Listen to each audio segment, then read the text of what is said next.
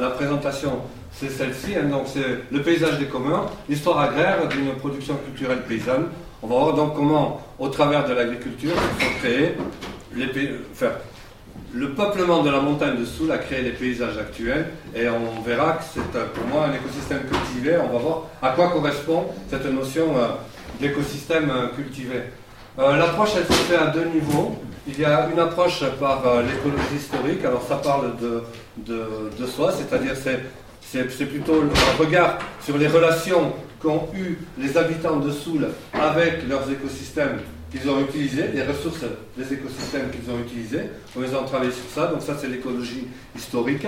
J'y reviendrai. Et ensuite une approche anthropologique. Alors l'ant- l'anthropologie, c'est l'étude euh, des hommes dans leur société. Donc il y a d'un côté une approche qui est un peu naturaliste, on va dire, et de l'autre côté une approche qui est plus euh, sociétale, d'une société de, montagne. Après, ne sachant pas comment très bien présenter les choses, je, suis allé vers ça. Voilà, je me suis dit, bon, présentons le plan, ça mange pas de pain, on va voir si ça, fonctionne. Donc la, première partie, il y a trois, dia- trois diapos sur les aspects qui ont été un peu les aspects euh, euh, méthodologiques, comment est-ce qu'on fait pour faire une recherche de, cette nature. La deuxième partie, c'est l'écologie historique, donc c'est la présentation historique de la colonisation de la montagne, c'est ce que je vous disais. La troisième partie, la présentation culturelle, en prenant un exemple, un exemple particulier, parce que, pourquoi cet exemple-là? Parce qu'actuellement, c'est un exemple de tension. Il y a une tension autour de ça. Et donc, c'est en prenant l'exemple du euh, du feu pastoral. Et la quatrième partie, c'est une introduction à la biodiversité, c'est-à-dire dans un monde en transition, euh, en transition écologique. Je pense que tout le monde en entend parler, hein, c'est quelque chose qui est très, qui est très prégnant. Eh effectivement, c'était essayer de voir avec vous qu'est-ce que la biodiversité finalement, celle dont on nous parle le plus souvent. Alors là, je ne vous demande pas de le dire, mais ce qu'il faut savoir, c'est que dans, dans l'écologie historique, l'approche se fait aussi par l'histoire. Et ici, en particulier euh, en Soule, il y a toute une somme de documents qui sont euh, disponibles, soit dans les archives départementales, soit dans les archives euh, en mairie, soit encore toute une, euh, toute une, tout un lot d'archives privées. D'ailleurs, à ce niveau-là, je voulais dire qu'il y a, on parlait tout à l'heure de l'Aro, il y a une euh, spécificité, on pourrait dire à l'Aro en tout cas, c'est d'avoir pu euh, retrouver 1200 documents. Les plus anciens, ce sont des, parchemins qui sont écrits sur des pots de veau et euh, qui datent du XVIe siècle et qui sont des, documents justement euh, déjà de pré-appropriation, c'est-à-dire que ce sont des baux qui sont passés sur, euh, les maisons et c'est pour ça sûrement que ça a été, euh, euh, conservé. Donc voilà, donc euh, la, première partie s'appuie sur l'ensemble de ces documents et d'autres que, l'on peut passer, que j'ai pu avoir euh, entre les mains. Ensuite, là je ne vous demande pas de lire le, le tableau, mais ce qu'il que- ce qu'il veut dire, c'est que pour moi, je ne suis pas écologue, tout au moins naturaliste. Et je l'ai été parce que, ayant été apiculteur, je me suis intéressé à la relation des insectes avec les fleurs et c'est la base même de l'écologie. On comprend bien les systèmes au travers de ça. Quand on est apiculteur, en tout cas, je vous enjoins à regarder ça. Et donc, c'est à partir de l'observation du, du terrain, c'est bien du paysage, que l'on va regarder l'organisation, l'écologie des paysages, pour euh, étayer la démonstration. Il y a aussi les inventaires que j'ai été amené à pratiquer, pas seul, avec, euh, euh, une autre équipe, on y reviendra. Et ensuite, les archives de la nature, on verra, ce sont euh, tous ces arbres que l'on voit ici et là disséminés et que l'on met en relation avec ce que l'on trouve sur les documents, notamment sur les documents euh, sur le cadastre napoléonien et sur les documents qui sont les terriers, euh, le- les sentiers gothiques, etc. C'est-à-dire tout ce qui permet de voir comment s'organise le paysage. Et on trouve encore des arbres qui marquent les limites des frontières, les anciens chemins, où est-ce que ça passait. Ça permet d'avoir, de, reconstruire un paysage ancien, du moins en, un premier temps dans sa tête, et ensuite euh, de, le, cartographier quand on peut. Donc c'est à partir du présent, ça permet d'avoir une analyse régressive, c'est-à-dire ce que n'aiment pas beaucoup les historiens. Les historiens partent d'un fait, ils, étudient une période, tandis que là c'est partir de ce que l'on voit et puis remonter le temps pour aller euh, en arrière. Ensuite, euh, on met tout ça en relation avec l'ensemble, c'est-à-dire l'observation avec tous les documents et on arrive à, une écologie des anthroposystèmes. Alors les anthroposystèmes, ce sont tous les euh, l'ensemble des écosystèmes qui ont été utilisés par l'homme, hein, les, bois, les forêts, les pâtures, etc. Et puis ensuite, l'écosystème cultivé, c'est-à-dire une production humaine. le postulat de départ, c'est de dire, en Soul, je, je le dis comme ça, c'est un peu provocateur, la nature n'existe pas. Voilà. C'est une construction dans le temps, et c'est une construction humaine. C'est ça l'anthroposystème.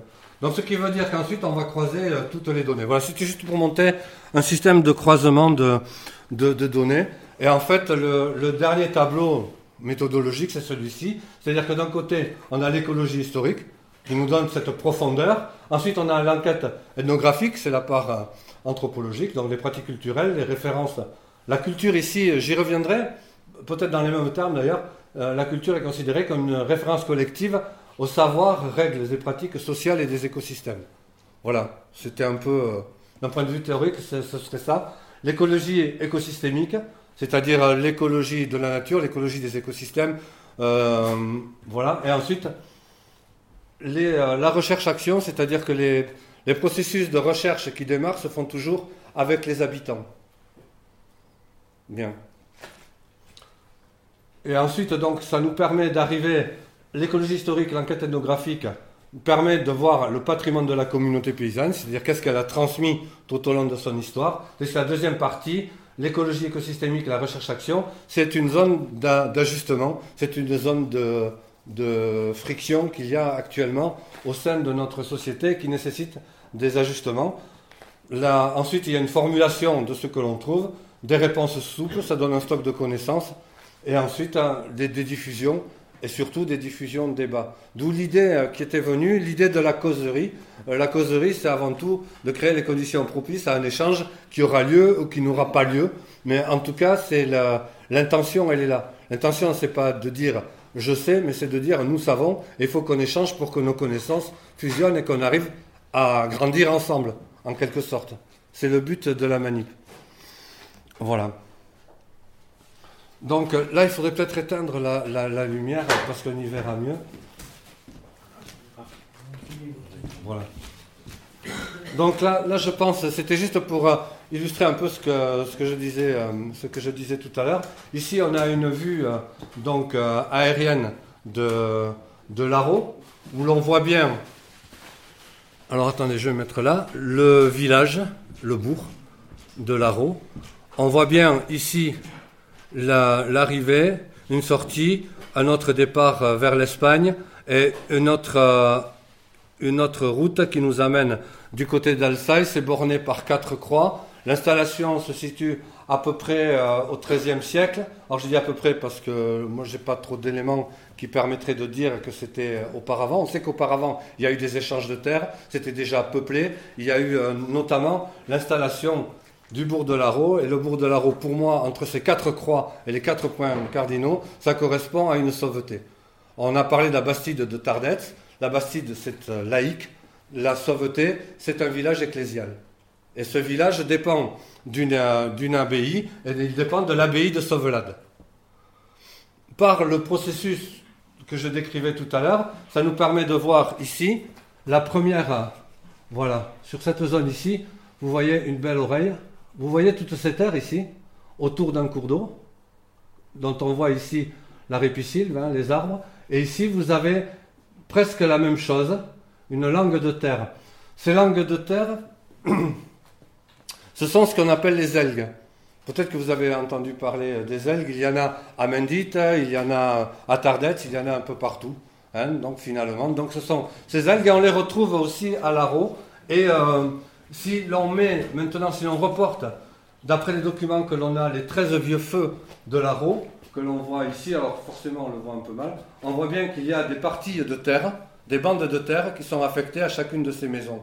Et ça, ça perdure jusqu'au 19e siècle, on les trouve encore. Maintenant, il est évident que ça a disparu, l'agriculture s'est modifiée, et donc euh, tout ça, ça a été récupéré par une agriculture qui s'est quand même intensifiée, on pourrait dire.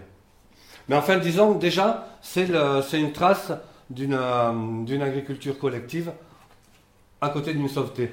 La, la, deuxième présentation ici. Ce sont les communaux de l'Aro en 1830. Et ce qui est intéressant, c'est de voir que en blanc, l'Aro étant ici, hein, donc ici, et là, on voit bien en blanc tout ce qui est déjà approprié, c'est les enclos des maisons, on pourrait dire. Et puis il reste un peu partout des zones qui ont, à cette époque-là, c'est-à-dire en 1830, quand le cadastre est établi, on les met en tant que communaux. Donc on voit bien un mitage de terres communales par des tas d'appropriations, mais il reste, alors souvent près d'un cours d'eau, entre deux gorges, des endroits qui sont inexploitables, et qui restent des communs, et qui sont tout autour, euh, du grand bloc euh, approprié. Et puis ensuite, si on regarde maintenant en 1830, toujours à la même époque, ce que l'on trouve sur, euh, sur l'Aro, puisqu'on parle de ça, mais on voit bien que la partie des pâtures collectives représente quand même plus de la moitié des, des, terres. Et ensuite, on voit ici les bois, forêts, terres et prairies. Il y a toute cette partie-là aussi qui est utilisée par l'élevage, y compris euh, sous couvert forestier. on sait par exemple, si on va se promener dans le bois de Saint-Joseph, vous allez vous balader, vous allez voir des arbres qui sont tout tortueux, tout, euh, parce qu'ils sont abrutis. Et puis ensuite, on a toutes ils sont abrutis donc par le bétail, hein, incessamment, puis aussi par l'homme qui émonde et qui ramasse ses fagots. Les deux conjugués font qu'on a un bois qui, pour le forestier, est un véritable désastre, mais qui, pour le paysan, est le témoignage de l'utilité de ces milieux dans ces pratiques, euh, dans ces pratiques euh, d'élevage et dans ces pratiques agricoles. Je vous parlais tout à l'heure des marqueurs, euh, des marqueurs spatiaux. Voilà, ce sont un peu ces arbres-là. Je passe sur la châtaigneraie des Bordards. Euh, bon, ça c'est un particulier. En rupture de pente, on trouve souvent des anciennes haies qui sont parties à la déprise et qui sont faites par les frênes. Et ça, on les retrouve un peu partout. Et ensuite, alors par contre, je vous invite à regarder surtout ici, puisque là, vous voyez l'échelle de Pascal, un collègue, et vous voyez en face un être et en fait, c'est une, une haie de hêtre. Alors, c'est un, lieu qui s'appelle Galaria. Ça vous dit quelque chose? Non. C'est à la sortie de, à la sortie de l'Aron, un peu dans la montagne. Et dans ce lieu, euh, Galaria, on retrouve ces êtres qui sont des, des êtres qui ont été conduits en haie. C'est-à-dire qu'il y avait le tronc et deux branches charpentières qui bordaient le chemin et qui étaient tressées sans cesse et qui maintenant donnent ces, ces arbres et si vous avez l'occasion d'aller là-bas, n'hésitez pas à aller voir, puisque celui où il y a Pascal, d'une branche à l'autre, il y a plus de 8 mètres quand même. alors on ne peut pas les dater, mais par contre, ce qui est intéressant, c'est que nous avons relevé par point GPS chacun de ces arbres, et on a regardé euh, ce qu'étaient les documents euh, qui parlaient C'est une borde. Hein. C'est une borde avec euh, à côté son petit là. Vous savez, là où on passait du temps euh, pendant les travaux. Et donc, si on regarde ça, elle apparaît au Censier en 1515. Euh, on la voit ensuite, elle revient sur les documents. Elle ne va pas être habitée, elle ne va pas donner une maison, parce que des bordes de cette nature pourront donner des maisons à des moments donnés. Là, elle ne le donne pas, mais si on met d'arbre en arbre, eh on a exactement le nombre de journades, c'est-à-dire 30 journades, hein, ce qui fait environ, il faut 3 journades pour un hectare, on arrive à, peu près à un enclos total de 10 hectares, euh, sur, et qui donne euh, une propriété euh, de l'époque, ça nous donne une idée. Et on peut le faire en suivant les arbres. ensuite, il y a tout ce que, bon, ça c'est moi qui ai donné ces noms, des, arbres peignes, hein, parce que ça, ça au peigne, vous savez, c'est bon qu'on se met en bois, qu'on se mettait dans les cheveux. Je ne sais pas qui c'est, on, mais bon. Et donc euh, là, on trouve ces endroits-là, et c'est chaque fois essayer de, de remettre ça en, en, perspective avec les documents fiscaux, avec euh, ces documents d'affièvement euh, dont on reparlera. Et là, ce sont Là, c'est l'exemple d'une partie de la forêt du bois de Saint-Joseph avec les arbres abrutis. Voilà. Maintenant, là, je reprends les, travaux qui ont, été faits par deux équipes. La, première, c'est une équipe, euh, euh, américaine qui a travaillé euh, avec, nous sur l'Aro et qui a dater les charbons que l'on retrouve dans les sols, dans les zones que l'on appelle les zones de collusionnement. C'est-à-dire tous les entonnoirs naturels qui sont formés là où finalement tout ce qui est autour est ramassé par l'eau et vient se sédimenter en couches. Ce qui permet de regarder dans ces couches, de faire des strates et de sortir les charbons de bois. Donc c'est ça, et on a croisé ça avec les travaux de, de, Didier, euh, de Didier Gallo, qui lui a travaillé sur les pollens qui sont conservés dans les tourbières. Cette chronologie ici, elle, euh, elle touche tout le Pays Basque. C'est-à-dire que Didier Gallo a travaillé aussi bien dans le Quinto Real que du côté de, du Baïgoura, euh, un peu à Garassi. Puis ensuite, il a fait des prélèvements sur euh, une tourbière qui est la tourbière d'Oronicé, puis une autre tourbière au-dessus de Saint-Angras. Alors lui, il a fourni donc des éléments notamment sur les pollens, ça permet de retrouver ce qui se passe. Et donc, on voit bien à l'époque, donc euh, au néolithique, donc euh, à cette période-là, l'apparition de l'orge et du blé. Hein. Le néolithique, pour situer, on est sur le, vous voyez en haut le mot Holocène. L'Holocène, c'est la période qui démarre après les, glaciations. Donc, on est à, on va dire, environnement, euh, environ entre 10 et 12 000 ans. Mais ça commence un peu après on va retrouver toujours dans cette même période qui s'appelle le, néolithique, on va trouver déjà de l'orge et des blés. Et ce que l'on voit, c'est qu'il y a, avec les charbons de bois, des déboisements temporaires avec des mises en culture. C'est-à-dire que finalement, il y a une ouverture du forestier et les hommes commencent à s'installer à partir de cette ouverture et ça se situe plutôt en altitude. On fait de l'agriculture en altitude, pas forcément en bas. Ensuite, on passe à l'âge du bronze. Alors, euh, à l'âge du bronze, on est à peu près à, partir de maintenant, on doit être dans les 5000 ans, hein, si je ne me trompe pas trop, euh, on doit être à peu près là. Et là, ce que l'on voit, euh, on voit quelque chose d'étonnant, c'est des cultures en clairière, toujours l'orge et le blé. Les pâtures s'étendent au-dessus de 500 mètres. Et ensuite, ce que l'on voit surtout, c'est le hêtre s'introduit dans la chaînée avec en parallèle une augmentation du pastoralisme. Il est trop tôt pour dire que c'est le pastoralisme qui amène le être. C'est pas ce que je veux dire, mais ce que je veux dire, c'est qu'il y a un changement qui s'opère à ce moment-là et qui fait que tout ce qui était en altitude, y compris sur Irati, etc., c'était de la chaînée. Et cette chaînée, à cette époque-là, elle est remplacée par le être. Ce qui interroge aussi sur l'histoire du climat. Puisqu'à partir de là, on peut voir que le climat, ben, finalement, il fluctue. Et qu'à des moments, l'homme est en haut, il est en bas. Et les, plantes, eh bien, elles suivent ce mouvement de température, elles compensent à chaque fois en montant ou en descendant. Ensuite, on arrive à l'Antiquité. L'Antiquité, donc, c'est la période, on va dire, euh, la période romaine. On est juste au, bord de l'histoire. On va démarrer l'histoire. On est presque au temps zéro de notre histoire. Bon, de Jésus-Christ. Hein, euh. Donc on est là, on est à cette période-là, et là on a une déforestation modérée. On ne voit pas de grandes ouvertures s'opérer. Et par contre, il y a une augmentation du pastoralisme et le châtaignier est introduit. Le châtaignier n'existait pas, il est, introduit à cette période-là. L'interprétation qu'on en fait en ce qui concerne l'usage du feu, on est sur une période plutôt de nettoyage, on entretient. Voilà. Ensuite, on arrive au Moyen Âge. Au Moyen Âge, c'est le seigle qui apparaît euh, un peu partout, l'augmentation des cabanes dans les estives, puis une régression du pastoralisme. La régression du pastoralisme arrive euh, au Moyen Âge, elle correspond plus ou moins à la Grande Peste. À un moment donné, donc il y a une baisse de, démographie qui est liée à, la, à, cette grande, à cette grande peste.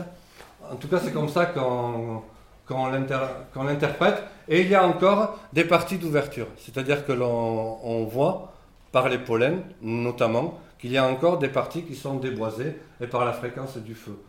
Puisqu'après, vers la sortie du Moyen Âge, il y a une augmentation du pastoralisme. Et puis à l'époque moderne, là on est donc au XVIIe siècle, à partir de documents que l'on retrouve sur Bayonne, il en existe probablement d'autres, hein, mais on n'a pas accès à tout, arrive le, maïs, hein, et en même temps, et puis Actuellement, eh bien, euh, ce que l'on voit, c'est que partout sur les montagnes, c'est un peu le, déclin actuel du pastoralisme, en règle générale. Et le feu est utilisé non plus pour l'ouverture des milieux maintenant, mais plutôt pour l'entretien, le nettoyage de la, le nettoyage de la montagne. Ah, alors, ça c'était un essai de localisation à partir des documents toujours de, du peuplement de la zone de l'Aro. Donc voilà, donc ça c'est le fond de carte euh, de l'IGN. Hein. Bon, je pense que vous le connaissez euh, tous. Le point de l'Aro, l'Aro est ici. Donc euh, sur les documents, notamment un document qui s'appelle le Contrato Laraneco Fondamena, quoique le titre, moi je l'ai trouvé écrit sur un des documents, mais c'est peut-être pas le titre exact, on ne sait pas. Mais en tout cas, il rapporte les 15 vieux feux qu'il y a à l'intérieur du bourg. Puis autour, on va avoir ici des, euh, des bordes qui seront un peu les bords de dont on suppose que ce sont déjà des installations, des fermes, on va le dire comme ça, et qui, vont, et qui se situent tout autour euh, du bourg. C'est assez centré, on les voit ici. Et donc ça, c'est à partir de ce contrat-tout et de l'estimation des biens de l'abbaye de Sauvelade, euh, qui, est fait tardivement, mais qui ramène à l'histoire ancienne. Les, euh, de, les abbés de l'époque tiennent les comptes, et quand même, ils, voient, ils, ont, ils ont au moins cette fidélité. Ensuite, on a, par d'autres sources, on va avoir d'autres affièvements, c'est-à-dire les, les les maisons qui sont ici payent le sens, c'est-à-dire qu'elles payent une redevance à l'abbaye.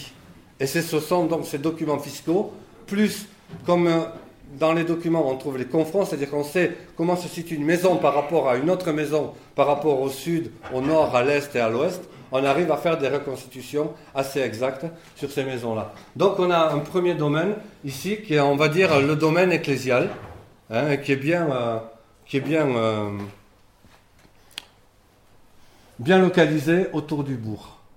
Puis ensuite, toujours dans le même esprit, on va avoir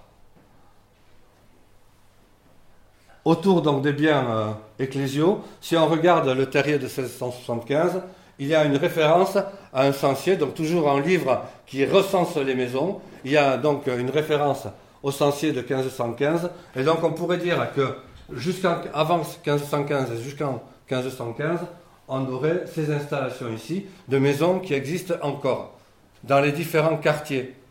Les quartiers à ce moment-là ne s'appellent pas encore des quartiers.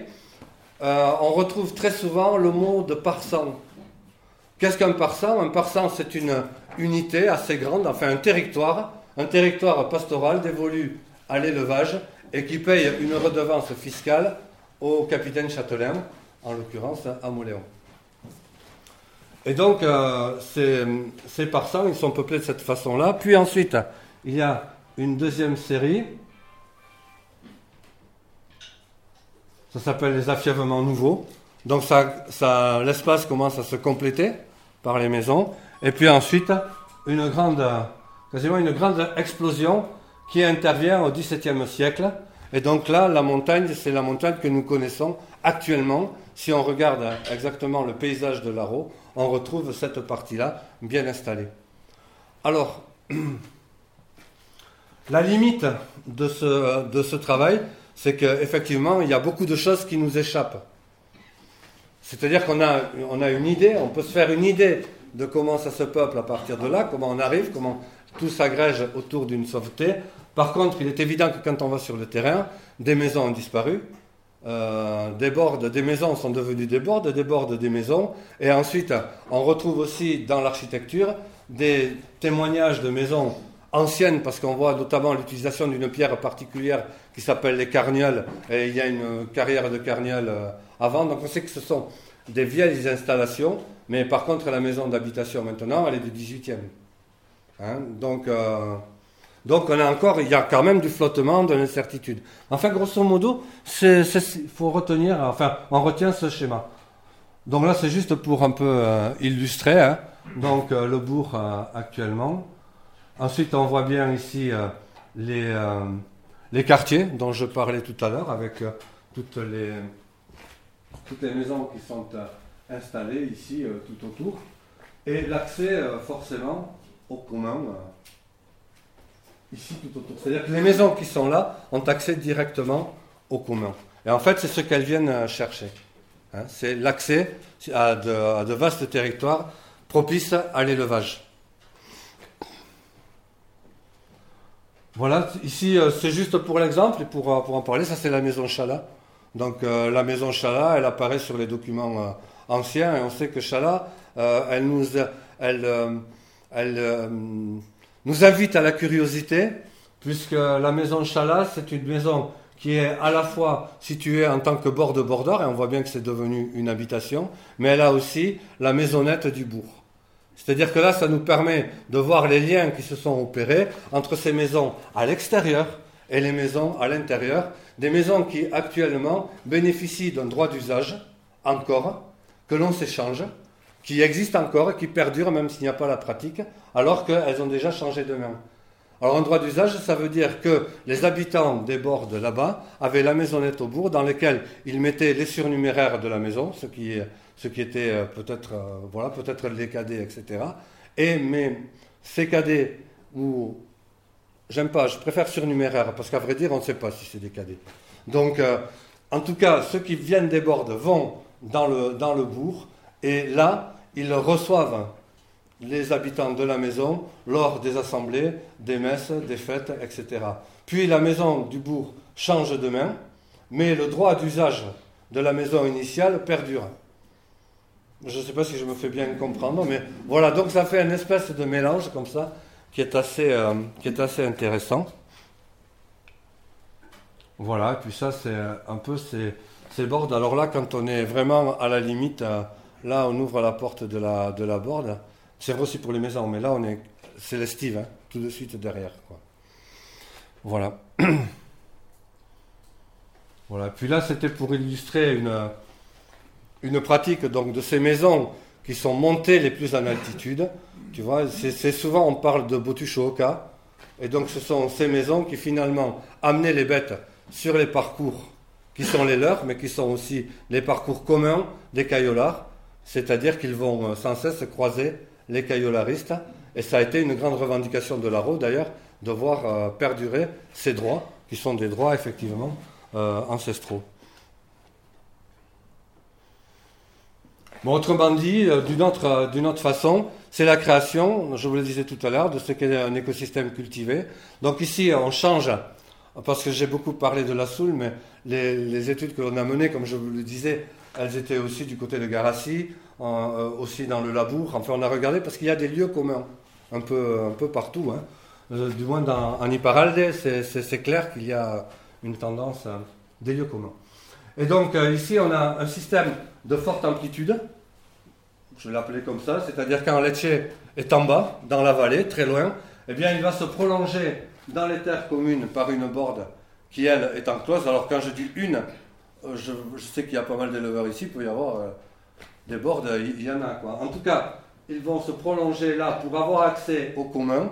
Et puis ensuite, il y aura dans le déplacement saisonnier du bétail, toujours à la poursuite de l'herbe, un deuxième printemps dans l'estive en haut. Et donc on a le système A qui est le système le plus long et qui se termine souvent par le Chocho Cayolar. Puis ensuite, on a un deuxième, un deuxième système. Un deuxième système, c'est le système B, c'est-à-dire qu'à l'étage des bordes, on peut avoir donc des installations pérennes, des maisons qui s'installent, auquel cas elles ont la borde qui arrive à l'entrée de l'estive, et donc à ce moment-là, souvent elle se passe du caillolar, ça fait partie, l'estive est intégrée, donc le, le commun est intégré, et puis ensuite il y a en C ce qui arrive un peu, euh, enfin ce qui arrive sur l'Aro, mais pas que sur l'Aro, c'est aussi à Alsaï, à Ossuruc, etc. Les maisons qui sont montées vraiment le plus haut euh, possible. Et là, comme euh, souvent on me l'a dit, euh, on ouvre la barrière et on est dans l'estive. Voilà. Et ça, c'est le, c'est le, ce, système pour les, dans les discussions, dans les entretiens à l'ARO, c'est le système qu'il disait à Tendesh. Et effectivement, je pense qu'on peut, on peut s'appuyer sur ça. En tout cas, il est important de voir que si les gens, si les personnes, les paysans le nomment comme ça, c'est que pour eux, en tout cas, ça a cette réalité-là, c'est-à-dire la possibilité d'accéder à l'estive en tout temps, sans payer de droits et sans payer de redevances.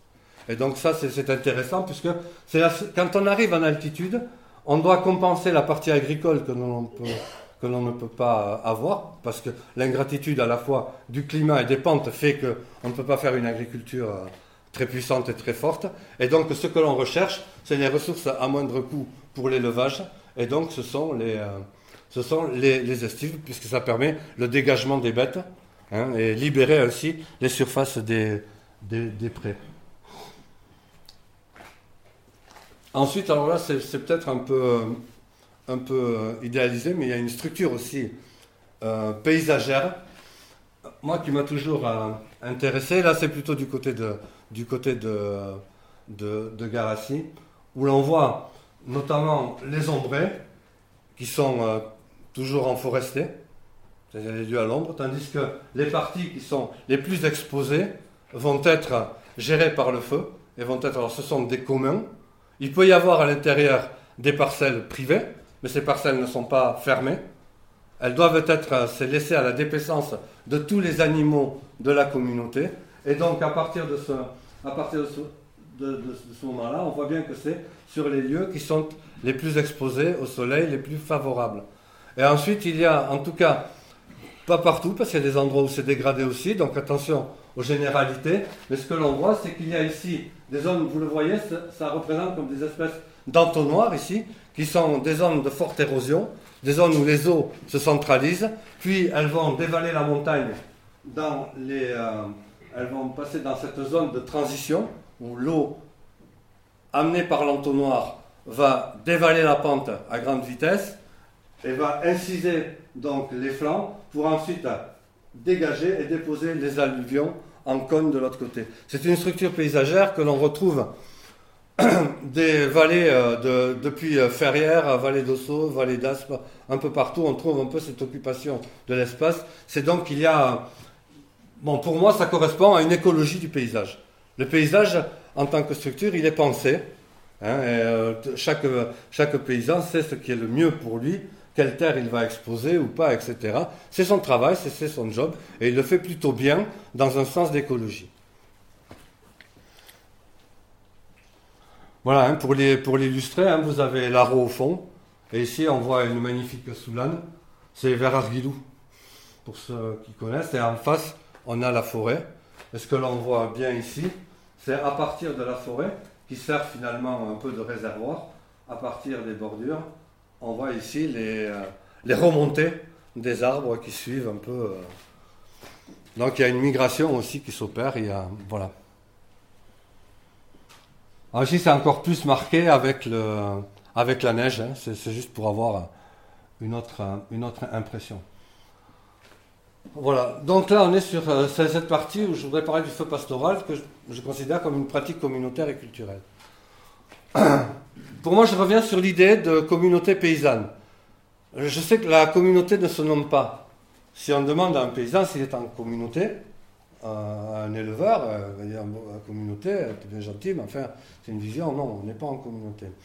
Pourtant, pour moi, je m'en suis référé à, à une chercheuse, Irène Bélier, qui a travaillé sur ça et qui dit, bon, une communauté, c'est quoi? C'est d'abord un territoire, un territoire géré collectivement par la communauté. Mais c'est un territoire, une unité sociale, donc ce sont en l'occurrence des éleveurs, et ensuite une économie partiellement fermée, et elle est partiellement fermée parce qu'il y a un partage collectif de la ressource en herbe, mais pas seulement aussi. Le fait par exemple d'amener les, les bêtes sans payer de bacade, etc., sur les trucs, ferme en quelque sorte euh, l'économie, la réserve. Ensuite, il y a une capacité d'autoproduction. On en revient à la, à la notion du paysan, c'est celui qui vit plus de sa production que finalement de la dette. Hein, euh, actuellement, ça n'a pas toujours été le cas, hein, je remets dans le contexte actuel.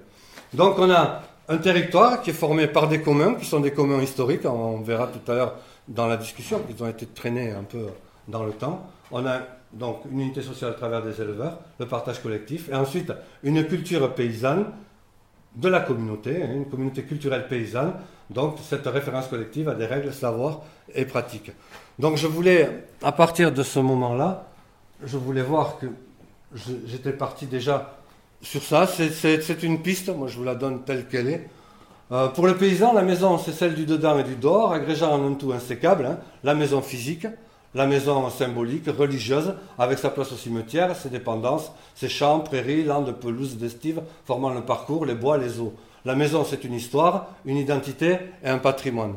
Un patrimoine physique que l'on se transmet, mais aussi la connaissance même de la maison, ces savoirs qui forment un patrimoine que l'on dit immatériel. Une maison, finalement, c'est tout ça. C'est pas seulement quatre murs et un toit.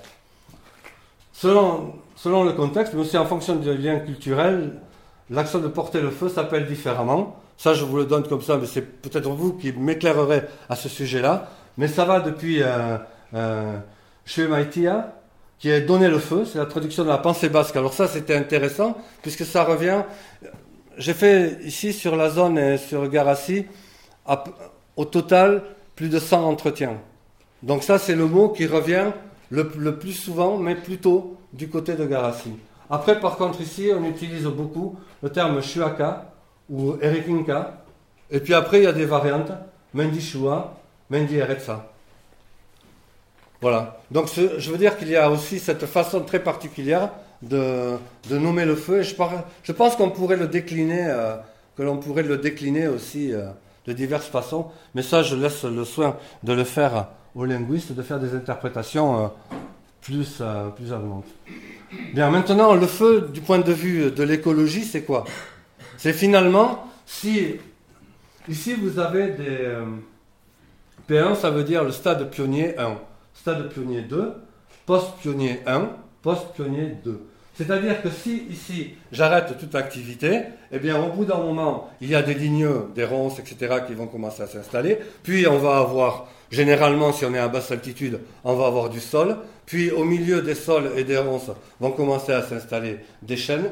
Puis euh, ces chênes vont grandir, ils vont coiffer le reste de la végétation. Les bordures qu'on appelle des écotones vont se peupler de noisetiers, etc.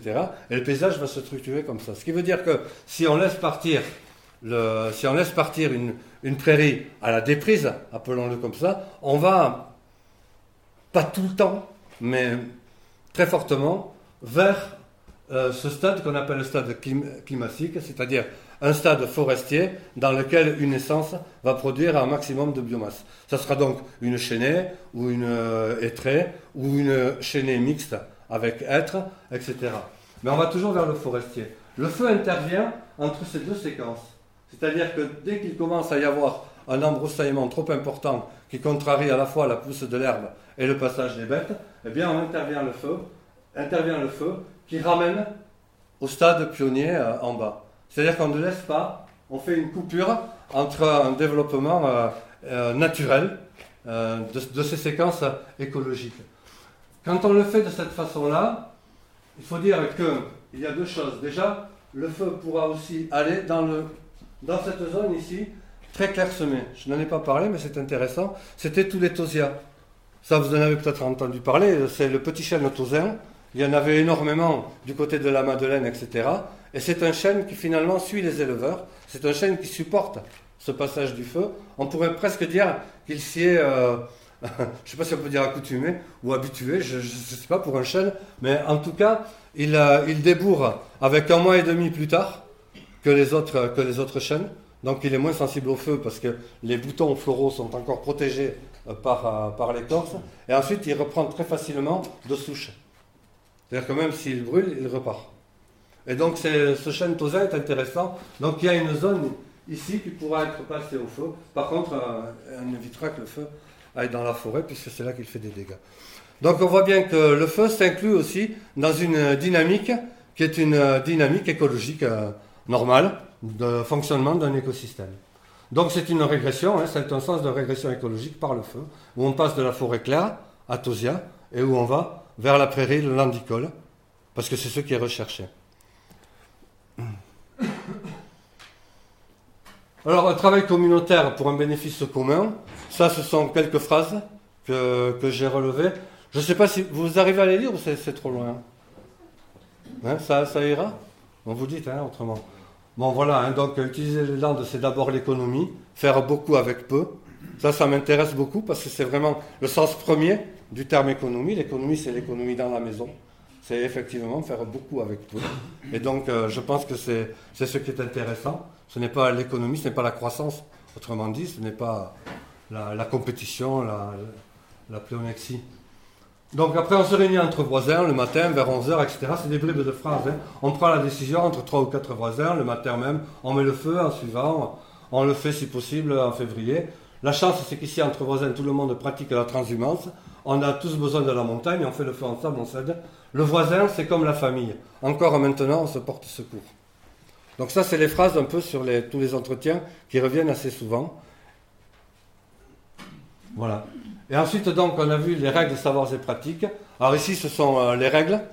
Euh, vous voulez que je les lise ou je vous laisse les lire ou bon, je continue à parler. Je sais pas, trop comment faire. C'est emmerdant quand il y a du texte, quoi. Il faut le dire. donc, euh, donc, procéder au passage régulier du feu afin de diminuer la biomasse. Hein, on l'a vu, il faut intervenir assez tôt. C'est-à-dire, il faut s'éloigner du stade forestier ou d'un embroussaillement trop conséquent. Prendre en compte les facteurs abiotiques, que sont le climat, l'humidité ambiante. voilà. Respecter les règles de prudence. On ne doit pas être trop nombreux, on doit rester à vue, sinon il y a danger. C'est important parce que les, commissions, euh, les commissions actuellement euh, d'écobuage ont tendance, euh, notamment quand elles sont faites par, par exemple par les commissions syndicales, réunissent beaucoup de gens. Et il y a beaucoup de gens maintenant qui ne veulent plus y aller parce qu'ils sont plus à vue et que donc ça représente un danger. Je pense que ça, c'est une réalité qu'il ne faut pas oublier. S'équiper, avoir à portée de main des outils pour contrôler le feu, et là, pour contrôler le feu, c'était ces paroles. Hein. Pour contrôler le feu, on se sert de plantes, le genet en paquet bien serré. Bon, c'est quand il y a du genet, hein, c'est pas partout. Mais autrement, euh, c'est pour taper et euh, écraser les flammes et préparer le chantier avant de tout brûler. On fait le chemin du feu, euh, etc. Ensuite, des savoirs, un savoir-faire technique évolutif. C'est-à-dire qu'il y a une idée de progrès constant des connaissances par l'observation, partagée par tous, et par le feu, par conséquent, s'apprend. L'apprentissage est à la fois empirique, il faut pratiquer le feu pour le comprendre, et dispensé par l'échange au sein des groupes, euh, au sein des groupes euh, sociaux. Le premier, c'est le groupe familial, le second, celui des voisins et des pères. C'est-à-dire que c'est un apprentissage qui se fait au sein d'un collectif, euh, finalement. Et ça, c'est assez intéressant. La passation des savoirs va des plus vieux, ceux qui ont acquis le plus d'expérience, vers les plus jeunes.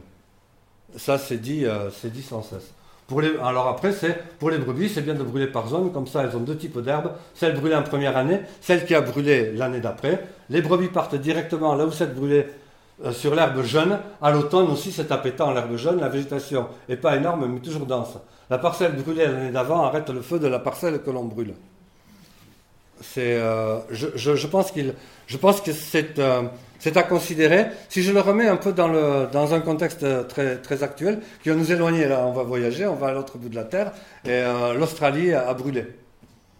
Euh, on l'a vu, on a vu ces images, donc ça a été énorme, des feux énormes. Et puis, une fois que les feux sont passés, il a plu, bon, bref, c'est éteint, il y a un peu de calme, mais là, on commence à écouter les aborigènes, et les aborigènes disent, si on nous avait écouté, et si on nous avait laissé faire le feu, nous, par les brûlages que l'on fait, on aurait contenu euh, ces grands feux, ils n'auraient pas eu lieu.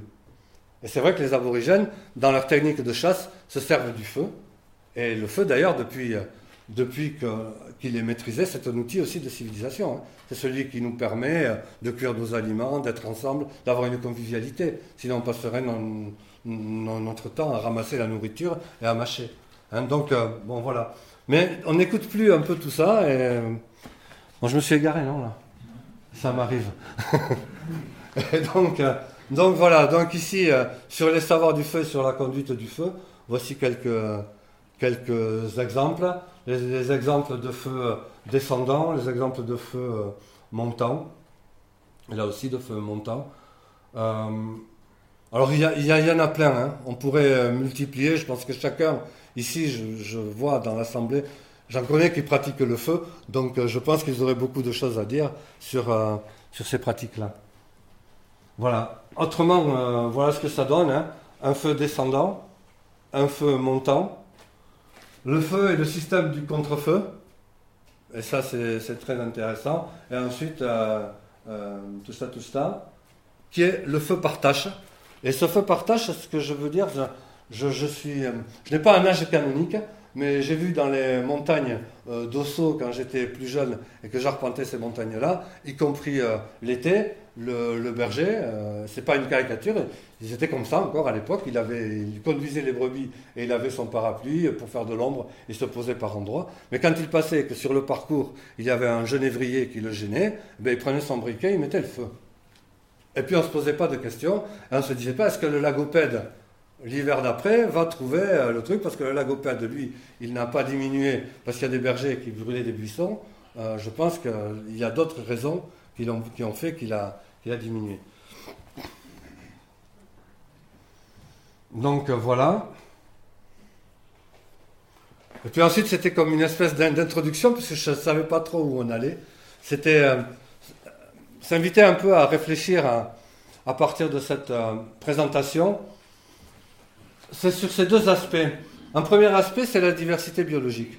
C'est-à-dire la diversité biologique, la diversité du vivant, c'est ce, c'est un objet de science. C'est quelque chose qui s'étudie. On n'arrête pas de classer la vie, on la met dans des cases, on essaye de la comprendre, on s'inspire d'ailleurs de, cette vie naturelle autour de nous. Donc c'est la diversité biologique, c'est celle que l'on veut préserver.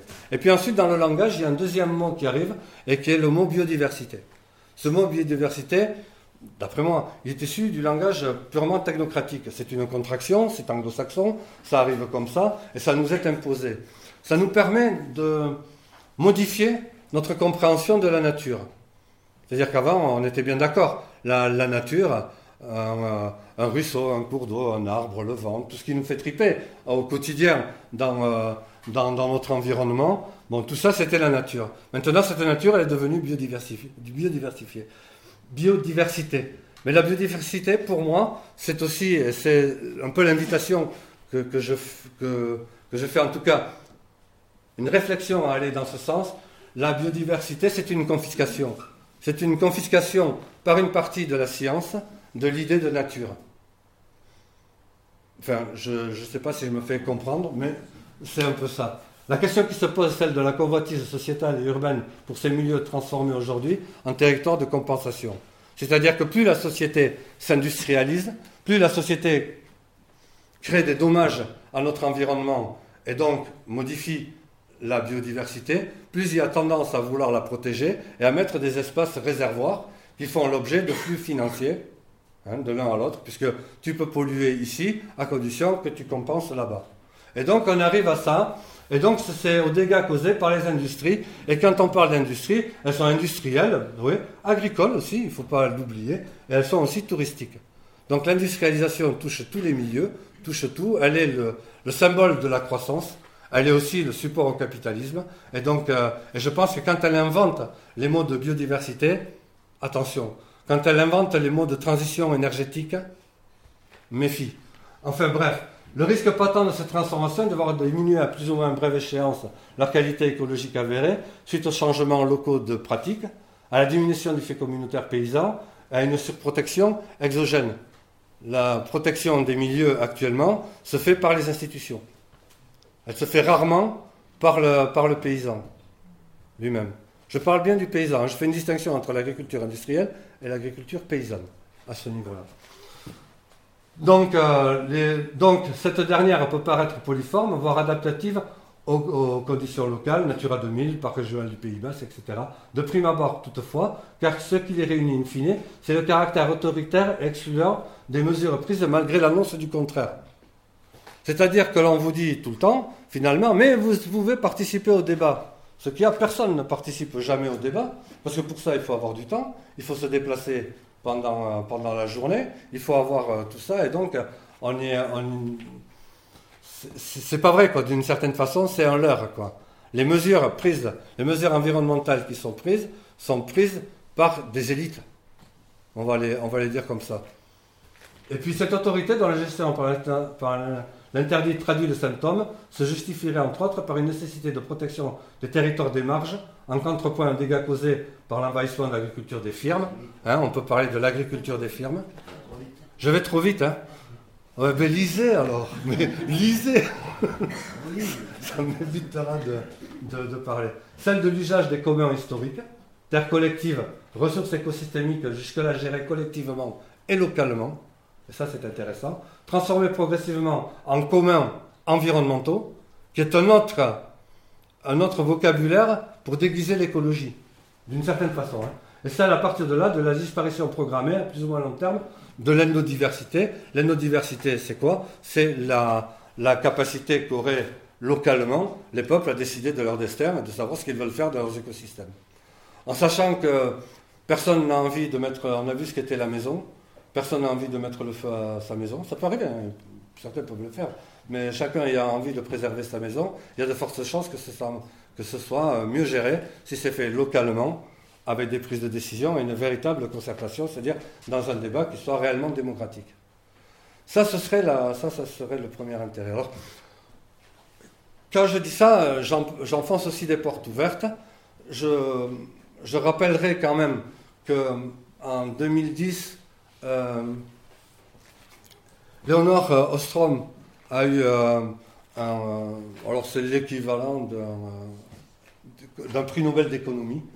Donc elle est reconnue. Elle a passé 40 ans à travailler sur les communautés et sur la gestion des communs et des ressources écosystémiques par les communautés. Elle a eu un prix Nobel. Elle a changé tout. Actuellement, il y a une production sur les communs environnementaux qui est fantastique. Et donc moi, ce que j'invite, c'est les paysans à rentrer dans cette discussion. Sinon, euh,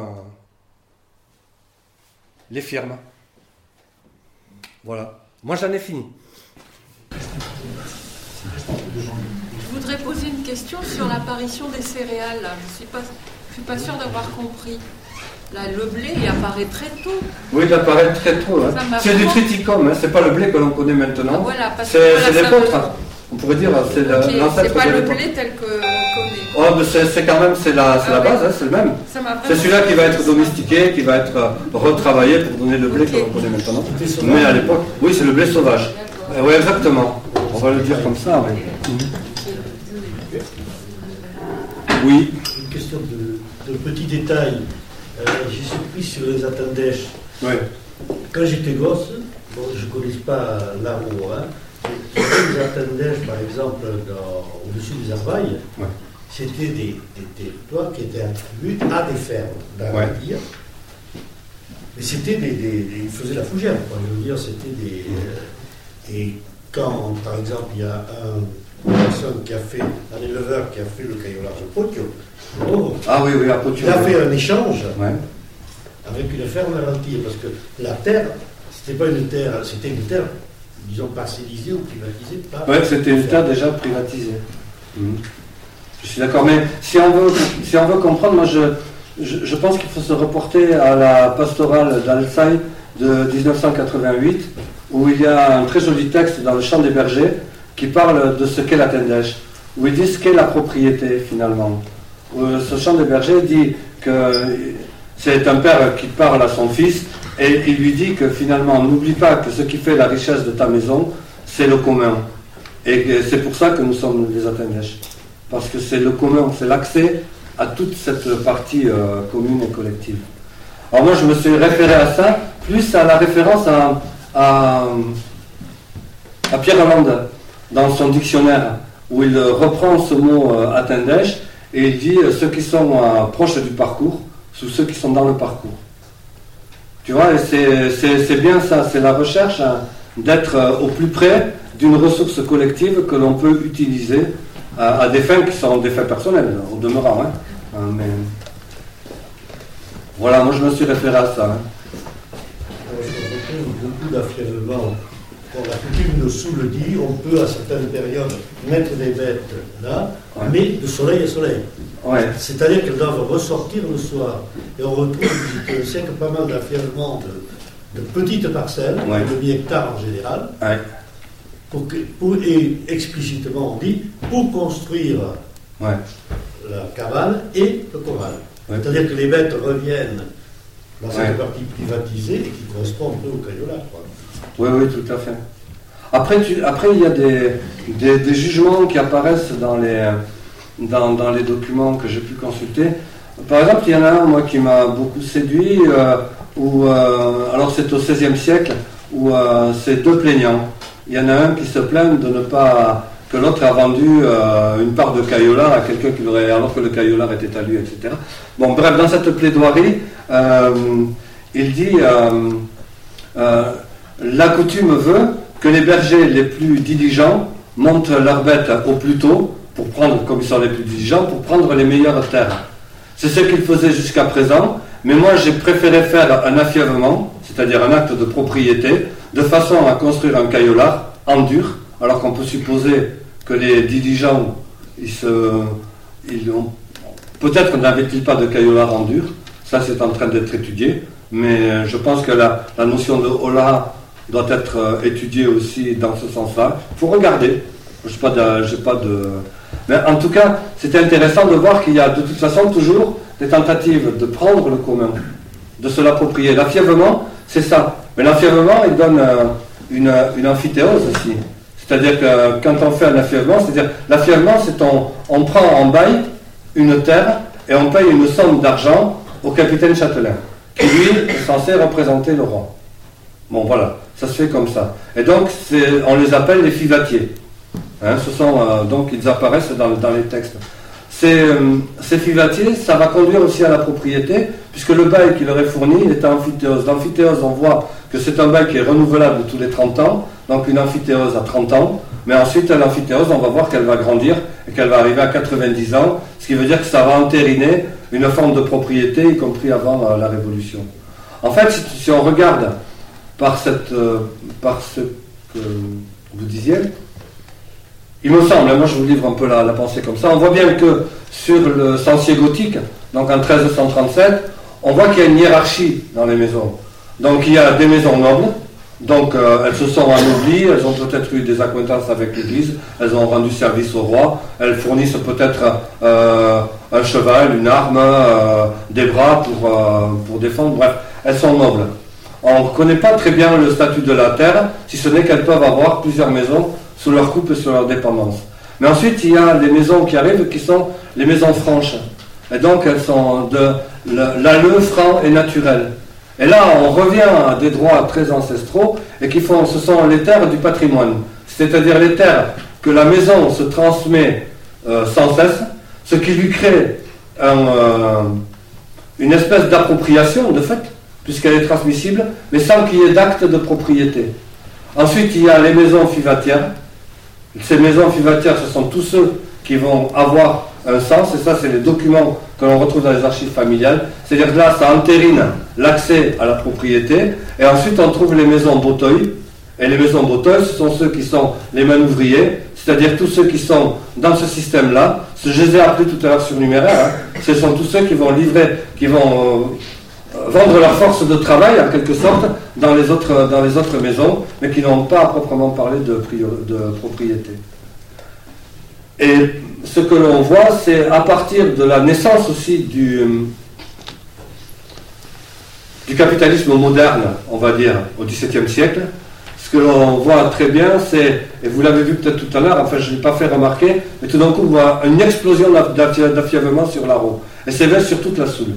Tout d'un coup, tout le monde veut se protéger et veut protéger sa, propriété.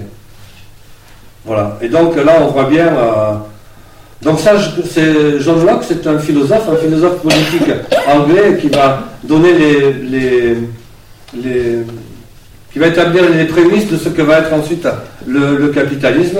Et donc il dit que ce qui donne de la valeur euh, à la terre, c'est le travail qui est fourni. Et donc il y a appropriation de la terre par celui euh, qui la travaille. Ça c'est le premier point. Le deuxième point, il dit oui, mais si, euh, si il venait à faire travailler d'autres personnes pour lui, il pourrait s'approprier beaucoup de terre. Donc à ce moment-là, il faut quand même que le système se régule et on dit mais il faut faire en sorte que celui qui travaille la terre ne travaille pas trop, de façon à ce que chacun puisse avoir accès à la terre toujours pour approprier. Et après, il trouve la parade à tout ça, il dit oui, mais puisqu'on a accepté l'argent comme monnaie d'échange, et que certains peuvent avoir beaucoup plus d'argent que d'autres, il est normal qu'avec de l'argent, ils puissent travailler, faire travailler d'autres personnes à la terre, et donc s'approprier un maximum de terre. Et là, il a donné les bases du capitalisme. Et ces bases du, du capitalisme vont continuer à s'étirer dans le temps, privilégiant l'accès euh, euh, à la propriété incessamment. Alors, si je dis ça, c'est parce que ça touche aussi notre compréhension. Je terminais par la biodiversité, mais il y a un peu de ça. C'est-à-dire que dans les années 70, euh, alors c'est Erwin Garrett, c'est un, anglo-saxon, et lui, il dit voilà, on a une prairie, et il y a des, des éleveurs qui utilisent cette prairie. Un jour, un éleveur veut mettre une bête de plus dans son troupeau parce qu'il en a besoin. ça va donner l'envie à celui, à son voisin, de mettre aussi une autre bête. Puis, un autre mettra encore une autre bête. Et ainsi, la conduite collective va, la conduite collective par ça, va amener à la ruine de tous. Donc il dit, le collectif, c'est la ruine. Et c'est la base du départ de l'écologie politique. Elle part sur ce postulat. Donc à partir de ce moment-là, quand elle rentre, quand l'écologie euh, des naturalistes, celle de la diversité biologique, passe en politique, elle s'appuie sur la propriété privée. Donc en ce sens, ce qui nous arrive maintenant, il n'y a pas de, il a pas de, pour moi en tout cas, il n'y a pas de, a pas de lézard, c'est une logique euh, imparable. ça n'a pas été réformé encore. Donc, euh, bon. Permettez-moi de faire une remarque aussi sur. Euh, vous parlez de passer les savoirs des anciens aux plus jeunes. Ils sont où les plus jeunes aujourd'hui? Entre la, la, popularisation des campagnes et le dépeuplement, euh, c'est très difficile, même pour un éleveur, de conduire un feu tel que ça se faisait il y a 50 ans. Parce qu'il y a 50 ans ou 60 ans, il allait y avoir 10, 20 personnes pour l'entourer. Aujourd'hui, il y en a un qui va faire le tour quand il le fait. Quelques-uns le font, évidemment. Mais ils vont être là jusqu'à 10h du soir, euh, tout seul, à tourner en 4x4, à essayer d'éteindre si jamais ça repart. On a vu l'an dernier que sur euh, les 110 000 hectares de, terres agricoles en, milieu pastoral, il y en a 55 000 qui ont brûlé, pratiquement la moitié. Une bonne partie en zone euh, intercommunale. Mmh. Donc, on pourrait se poser la question, on passe des savoirs, mais c'est plus la tradition véritablement telle qu'elle était. Aujourd'hui, on a des gars seuls, qui travaillent seuls. S'ils ont un ou deux arbres qui restent, ou des morceaux d'arbres qui restent sur une zone qui est censée avoir été défrichée, avoir été débroussaillée, on va dire, ils se retrouvent avec des, subventions coupées sur euh, une zone qui dépasse largement les, les 4 mètres carrés de l'arbre en question. Et ça, c'est la politique euh, écologique, comme vous dites. Hein. Ça, vient de Bruxelles, de Paris, c'est des décisions qui sont prises. On assassine finalement euh, des éleveurs, et là on parle, comme vous parliez, des petits paysans. Euh, on est en train de les assassiner, c'est eux qu'on égorge, c'est eux qu'on étouffe. Et je ne vous ai pas entendu en parler dans, votre démonstration. Moi, je ne sais pas quoi dire. Je, je, peux dire que sur ce que j'ai entendu, mais moi je préférerais que les éleveurs qui soient là en parlent eux-mêmes ça serait plus logique. Moi, la seule chose que je peux dire, c'est que l'an dernier, non, non, mais l'an dernier, oui, mais non, je réponds par ce que j'ai entendu, comme ça, hein. après on verra. voilà. Donc, euh, l'idée, c'est que l'an dernier, effectivement, il y a eu des feux euh, qui ont été très importants. Euh, ces feux ont été très, importants parce que l'année d'avant, il n'y a, pas eu quasiment de, de feux. De moins en moins d'importance à cause des conditions climatiques.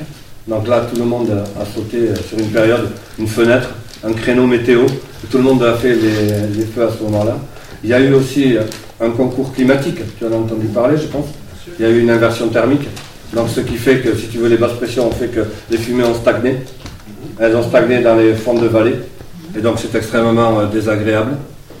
Après, euh, par contre, si on regarde au niveau des particules émises, si on regarde euh, tout ça, il n'y a pas eu vraiment une agression sur la santé des gens. Euh, formidable, tu vois. Là, on pourrait quand même parler aussi, c'est sur l'an dernier, euh, des AVC, des cas de... Oui mais, oui, mais tu vois, ça, il faut le fournir, parce que moi, je me sers des données de, la, de l'ANSEE, et donc euh, on regarde, et donc eux, ils voient les visites chez les docteurs, et les pathologies qui sont traitées en cas de feu. Ah, donc on voit bien qu'il y a plus de personnes. Donc on voit bien qu'il y a plus de personnes qui vont chez le médecin mais moi, j'ai pas entendu parler. Enfin, moi, peut-être qu'on me l'a pas dit non plus. Je sais pas le truc, mais j'ai pas entendu parler de. deux mois de un an. Là, tu vois, j'en entends parler là. Et je suis pas la seule. Hein. Bah euh, et ça, c'est une chose. Euh, on peut parler des feux et des effets même des feux sur, euh, sur la biodiversité. Avec demander à un apiculteur comment il s'en sort quand il y a des feux partout. Ben voilà, le problème, c'est aussi que alors là, les feux sont conduits simultanément. Mais le, le, vrai problème là, sur lequel j'étais la base, c'est le dépeuplement et la paupérisation. C'est le fait qu'ils n'ont plus les moyens, et le peu de moyens qu'ils ont, au moment où ils brûlent, s'ils laissent un petit morceau d'arbre derrière, on leur sucre X% de, de subvention. Et ça, c'est pas normal. Après, tu sais, nous, on a demandé que les, que les études se poursuivent aussi, mais il faut avoir les moyens. Au niveau de l'incidence du feu sur la biodiversité, moi, je peux te dire qu'il y a 10 ans de ça, sur des méthodes bien précises de calcul d'indice de biodiversité, on a fait 38 relevés sur la zone de l'Aro, en zone brûlée, pas brûlée, et un suivi ensuite sur 10 ans. La biodiversité sur les parcelles brûlées, elle est au moins aussi bonne, si ce n'est meilleure, que sur bien d'autres parcelles. C'est-à-dire dans le classement de la biodiversité, il y a notamment une lande dont on fait le suivi depuis le 15e siècle à peu près, et on sait comment elle est utilisée. Et, tu vois, non, non, oui, mais la rose, c'est peut-être. Non, mais... côté de Garassi, vous voyez. Oui, oui, non, mais. Euh, où on a des pentes qui sont stériles, complètement stériles. Oui. Euh, plus rien ne pousse. Et plus rien ne poussera pendant sans doute longtemps. Et eh ouais, mais euh, des agriculteurs qui ont perdu leurs ruches, leurs abeilles, des et tout un tas, on ne va pas rentrer dans jusqu'à la, déforestation, le feu utilisé par des gens qui ne sont pas des éleveurs dans un but de déforestation. Ça a été filmé, ça a été démontré, et ce ne sont pas des éleveurs qui pratiquent ça. Qui a démontré, qui a filmé? J'ai filmé. Oui, alors et qui a démontré?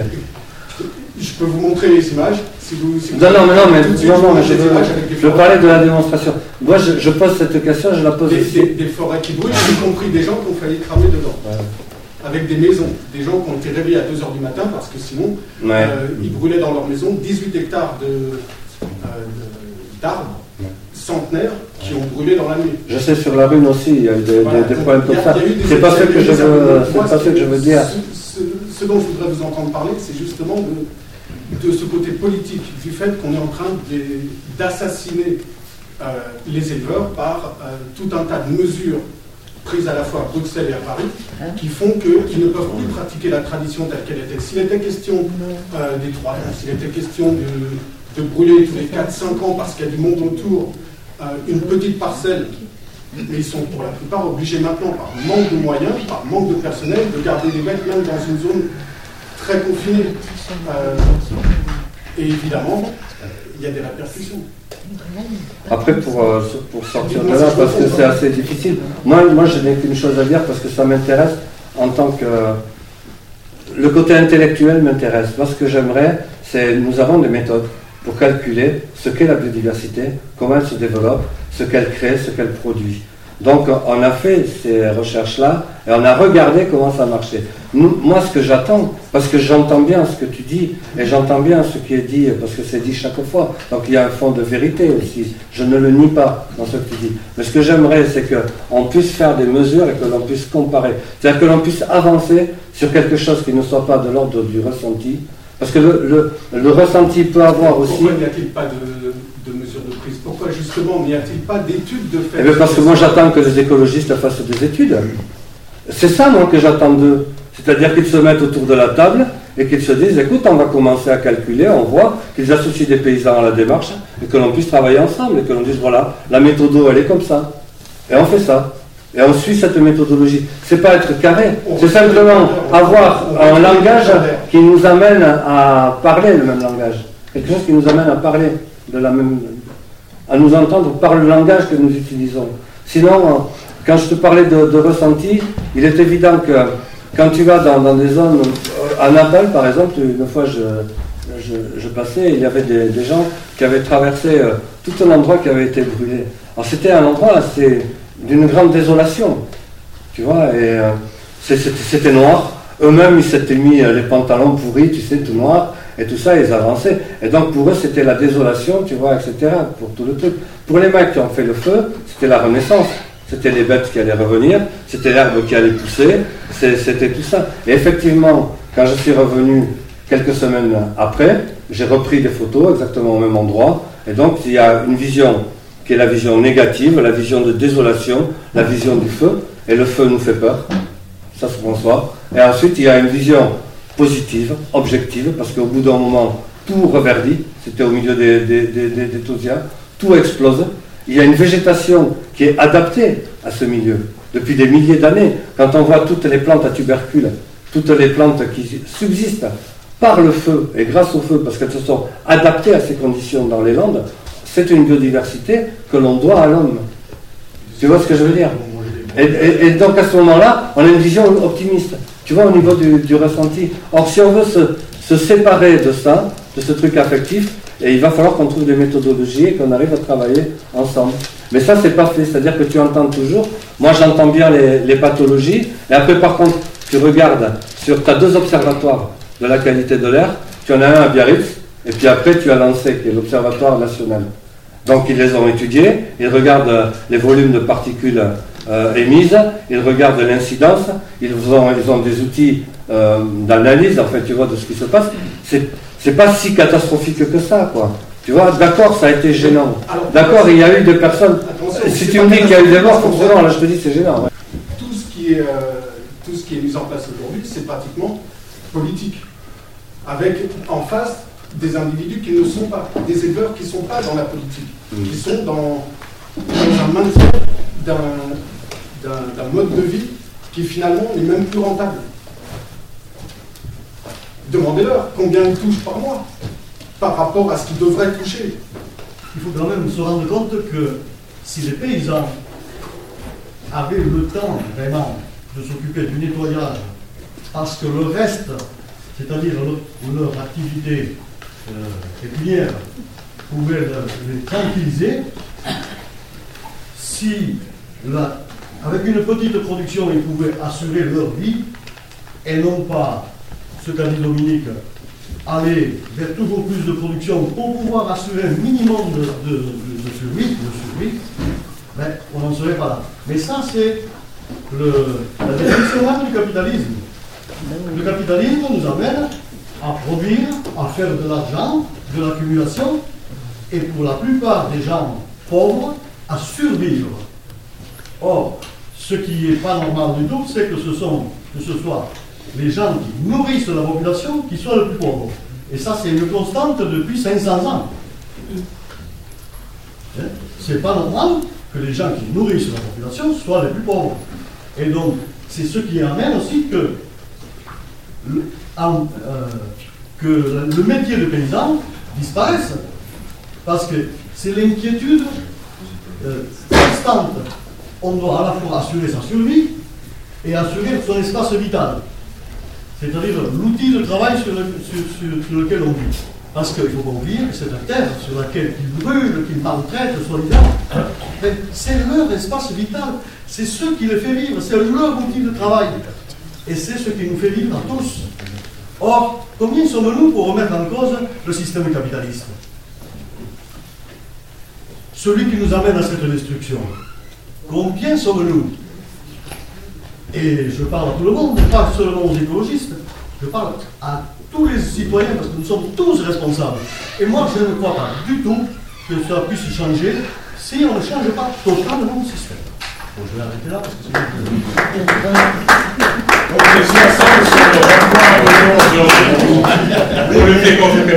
on était deux à faire le feu passe On n'était pas 60, on était deux et tout le monde était rentré. Une fois qu'on s'est expliqué, je pense qu'on s'est compris. Mais la question que j'ai posée, euh, moi j'attends la réponse. Hein. Parce que s'il n'y a pas la réponse, on continue. C'est les collapsologues qui auront raison. Comme Saint-Martin la C'est les collapsologues qui auront raison. je pense qu'on va devenir tous collapsologues. Si on, ne devient pas anticapitalistes. Oui, mais il y a certainement pas mal de personnes ici qui sont anticapitalistes. Le, le problème, c'est comment, comment, comment on fait ensemble pour. Euh, comment on fait Si tu veux changer le système, je vais prendre le contre-pied, je m'excuse déjà par avance, mais c'est pas en contrôlant le feu que tu vas renverser le capitalisme. Si quitte à réfléchir à, renverser le capitalisme, effectivement, tout ça, c'est notre quotidien, c'est ce qui nous touche. Mais il y a une autre, euh, une autre réflexion à avoir qui est plus radicale. Voilà, c'est donc l'autre approche radicale, c'est d'aider les gens à continuer à survivre et à aider cette désertification. On serait tous contents. Il n'y aura plus de feux, sauf des feux qui ne seront pas d'origine anthropique. ce sera des feux qui seront déclenchés par la foudre. Je ne dis pas que c'est. Justement, quand je dis que c'est un contre-pied, c'est que je ne dis pas qu'il ne faut pas le faire. Je dis que ah, c'est assez clair que c'est important. Non, mais moi, je, te, je reprends ta logique.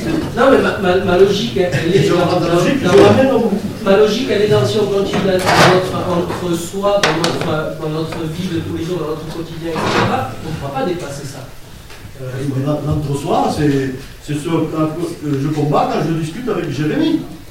Et, et je pose les, questions. Et l'expression que j'ai, c'est en fait euh, c'est même pas moi qui, suis le, plus concerné, parce que moi j'ai travaillé dans l'industrie, je suis plus coupable encore que plein d'autres.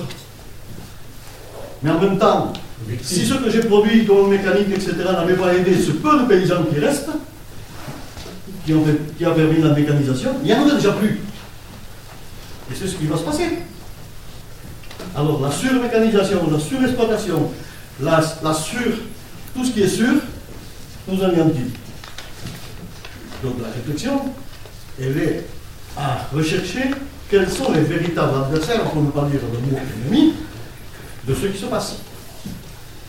Et si on, d'abord pour pouvoir, d'abord pour pouvoir euh, agir contre tout ce qui se passe, il faut être d'accord sur le constat. Et dès qu'on a fait le constat, ensuite la question qui se pose en suivant, c'est qu'est-ce qu'on fait? Mais d'abord, il faut qu'on soit d'accord sur le constat pour moi, c'est pas l'ennemi, c'est pas le paysan à qui le feu a échappé. Parce que le soir, à 6h30, il fallait qu'il aille traire les brebis et qu'il n'y avait pas suffisamment de personnel pour éteindre tout ça, alors que la réglementation l'oblige.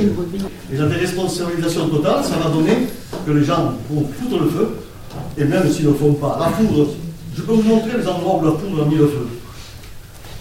Et la foudre, si elle met le feu dans une végétation qui n'aura pas brûlé pendant 10 ans, ça sera l'Australie. Ça sera l'Australie. Ça, c'est clair. Donc, moi, je veux bien, mais il faut d'abord être d'accord sur le constat et aller jusqu'à la, radicalité, qui est un mot dévoyé en ce moment. Hein. C'est s'attaquer à la cause des choses. Aller jusqu'à la cause. Et donc, moi, je suis, parti de la cause. je suis désolé. C'est et puis en fait, je suis C'est là que je pense le doigt, c'est pas ici quand le doigt sur Paris, sur Bruxelles. Non, c'est pas la politique de Bruxelles, c'est la nôtre. Qui c'est qui est d'accord ici aussi pour dire ah ça Parce que tout à l'heure, Dominique disait on se réunit entre voisins, etc. Et on commence à faire les choses. Ça ne se passe pas comme ça. Ça ne se passe pas comme ça. La réglementation oblige à ce qu'il y ait un chef de feu. Un chef de feu qui est responsable civilement de ce qui va se passer. Qui répond, qui dépose une demande dans la mairie, tout ça, les gens ne le savent pas. Et donc il engage sa responsabilité. Tout ce qu'il a comme richesse, non pas accumulée et capitalistique, mais qui lui est nécessaire pour vivre. Donc à un moment donné, mais s'il risque tout ça, j'ai entendu que la commission syndicale organisait des grandes, des grandes, euh, des grandes organisations de pastoraux. Ils ne le font plus, ils n'ont même plus le droit avec lui. Il y a eu une, une, assemblée, je parlais de la Volante Candela, on en a parlé. Donc, cette réglementation, il faut aussi la changer. Et c'est évident que si on a des paysans qui ne sont pas inquiets de pouvoir vivre avec une petite production, on aura une autre attitude par rapport à la nature. Ça, c'est clair. Si par contre on doit tout faire tout vite, tout de plus en plus, en prenant de plus en plus de risques, et en plus se battre pour se faire reconnaître, et, dire oh coucou, on n'est pas les plus, les plus méchants pour contre la nature. On en a besoin, on vit dedans. Et, tout ça, tous ces messages, mais on doit les relayer. C'est pas possible de continuer à, se, à se, mentir, parce qu'on ne peut pas mentir aux autres, on ne peut pas se mentir. Mais tu pourrais être plus clair sur le constat, là, le constat que tu fais Où est le problème Moi, le constat que je fais, c'est que la partie primaire de, l'économie, hein, que ce soit dans la mer avec les pêcheurs ou, avec les paysans sur la terre, eh bien, elle s'amenuise et elle s'appauvrit.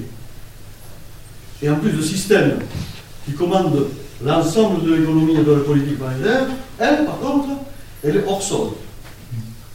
Elle est complètement hors sol. Elle ne savent même pas de quoi elle parle. Elle parle argent. Elle ne parle pas protection, solidarité, complémentarité, ne serait-ce que le principe même de concurrence. Qui c'est qui le met en cause? Mettre des gens en concurrence, c'est déjà aider le capitalisme, l'accumulation. Il faut revenir à la solidarité, ça commence par la complémentarité. Donc, euh, c'est peut-être très philosophique ce que je dis, mais je pense que c'est assez clair. Hein. Et donc, la société paysanne, d'où on est venu, à la société qui, avait lieu il y a 60 ans ou 70 ans, qui était un peu autarcique,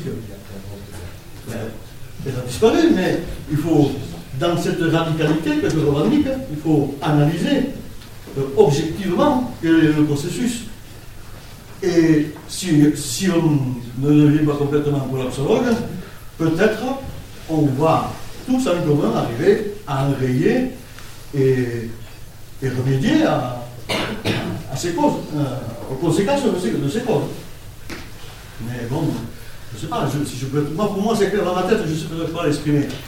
Mais euh, après toute une journée de, travail, on était jusque-là, après, en plus, euh, tous mes amis paysans sont partis, les uns à Marcus, les autres, et, tu fais ça le plus proprement possible, dirais-je, en essayant d'avoir le moins d'effets néfastes. Parce qu'on n'a pas du tout intérêt à ce que cette terre soit, soit, soit stérile ou. Non, pas du tout.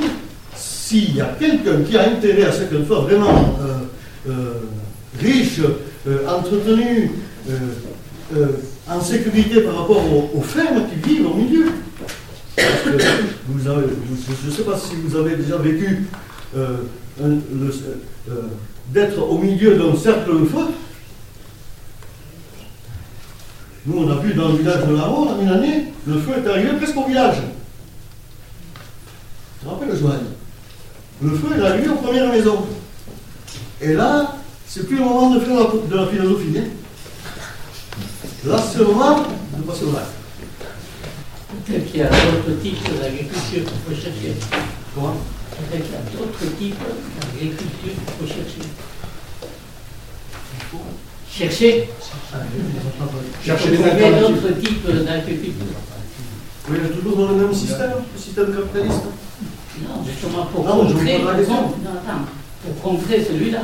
Oui, si tu mets en place d'autres oui, oui. modes de fonctionnement, que l'exploitation de la terre, c'était là, qu'il y a des pistes à chercher. Ça remettre en question le, système. Euh, mais tu le remets en question par le fait même. Non, non, mais moi je pose la question directement, parce que quand on ne parle pas clairement, euh, à un moment donné, comme disait Martin Aubry, quand c'est flou, il y a le loup. Donc il faut, il faut parler clairement. Par exemple, il y a des systèmes. Hein à une époque, il y avait la Confédération paysanne qui, qui prenait le système des cantons. C'est-à-dire qu'on payait par exemple le lait de brebis jusqu'à un certain, dans, une petite production au prix fort, et de moins en moins quand on en produisait plus. Mais moi j'en ai parler. Et pourtant c'est ça qui, qui aiderait l'agriculture paysanne et la polyculture élevage. Ce n'est pas l'abandon des quotas et l'inexistence des cantons. Hein. Mais qui c'est qui est d'accord ici pour, euh, défendre ce, ce, principe de payer au plus fort des quantités suffisantes pour faire vivre une famille, mais avec des petites quantités, de manière à occuper mieux le territoire, mieux l'entretenir, sans avoir à, à tout. Tous les gens, tous les gens qui achètent sur du four, ben, ils prônent cette, philosophie je vais pas chez Auchan acheter mon litre de lait à 0,65 et puis on l'agriculteur du coin. Localement, il y a des gens qui agissent. on, peut, on peut revendiquer ce contre-capitalisme et politiquement dire qu'il faut faire quelque chose, mais localement, ce système euh, que, tu, prends, tu, revendiques euh, qu'est-ce qu'on fait contre le capitalisme?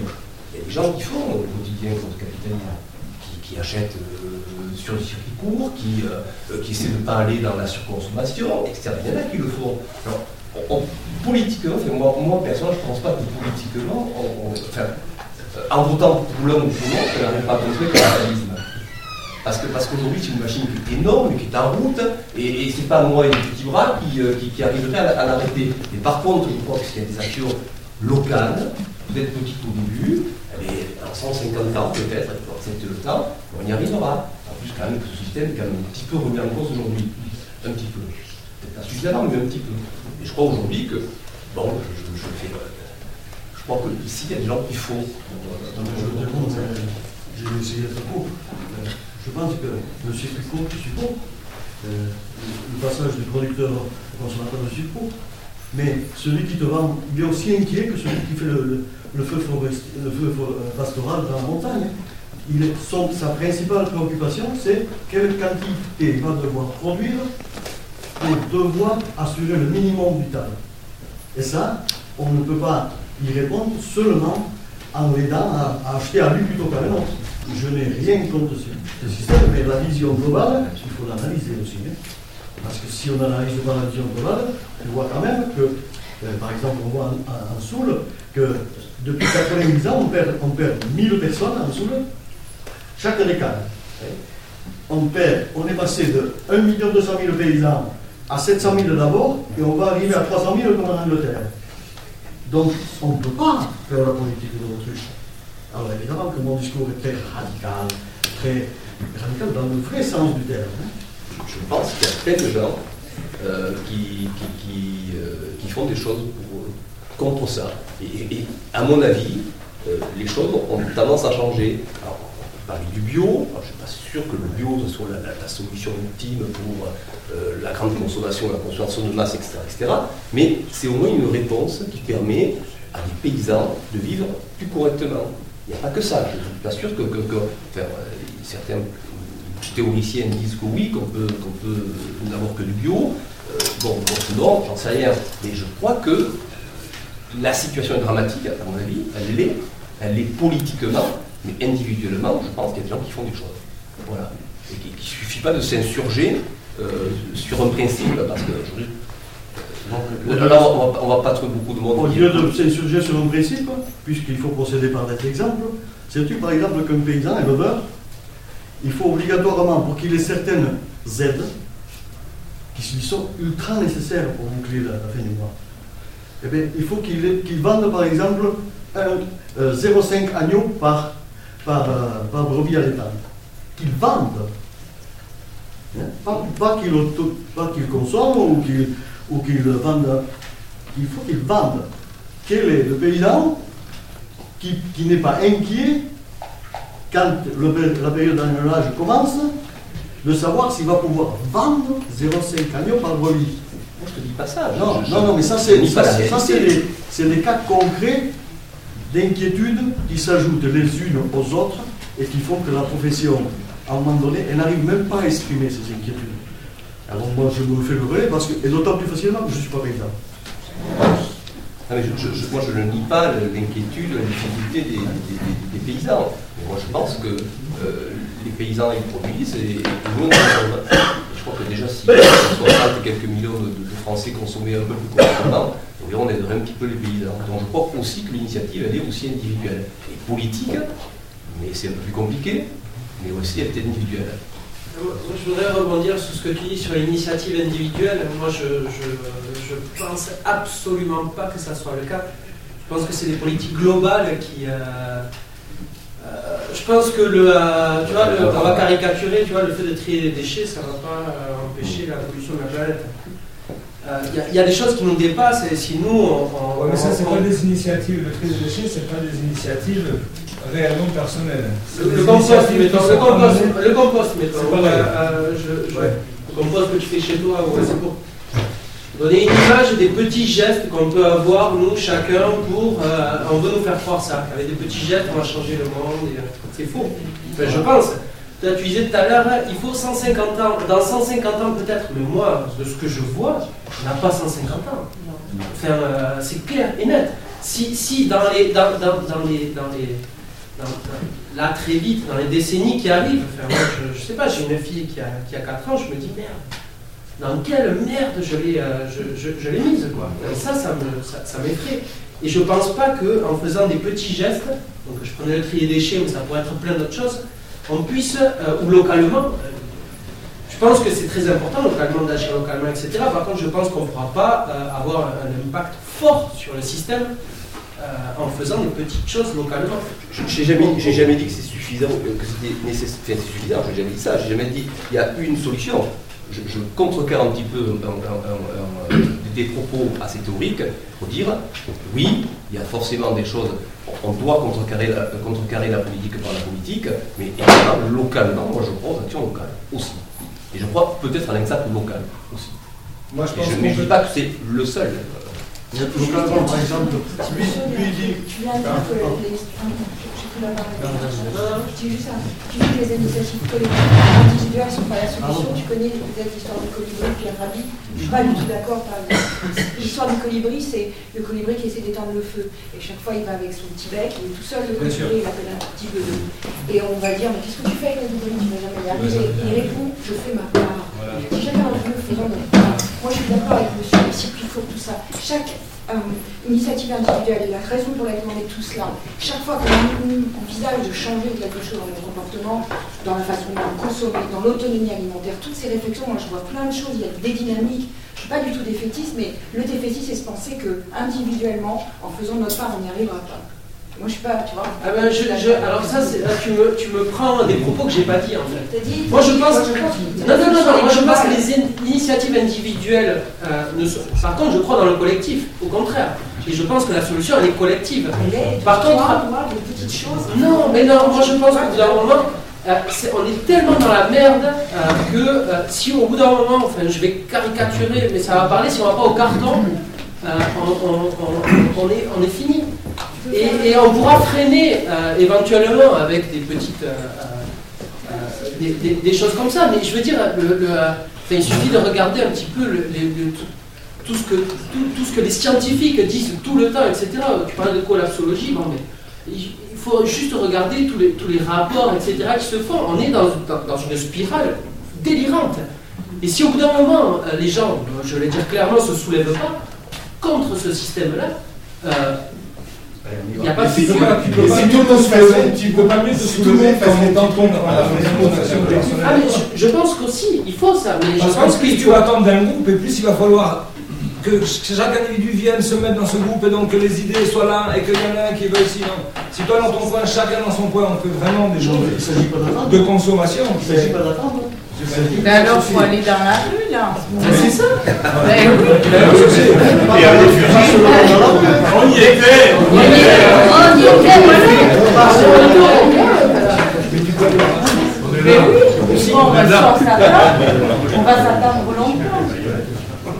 Mais c'est ça, c'est il faut y aller aussi en même temps. Vous pas, vous avez raison l'un et l'autre. Il faut des initiatives personnelles et il faut aussi des initiatives politiques et globales. C'est en alliant plusieurs solutions que peut-être euh, une chose de toujours. Il n'y en a pas une qui raison. D'après le soulèvement, le soulèvement dans chacun de nos gestes tous les jours.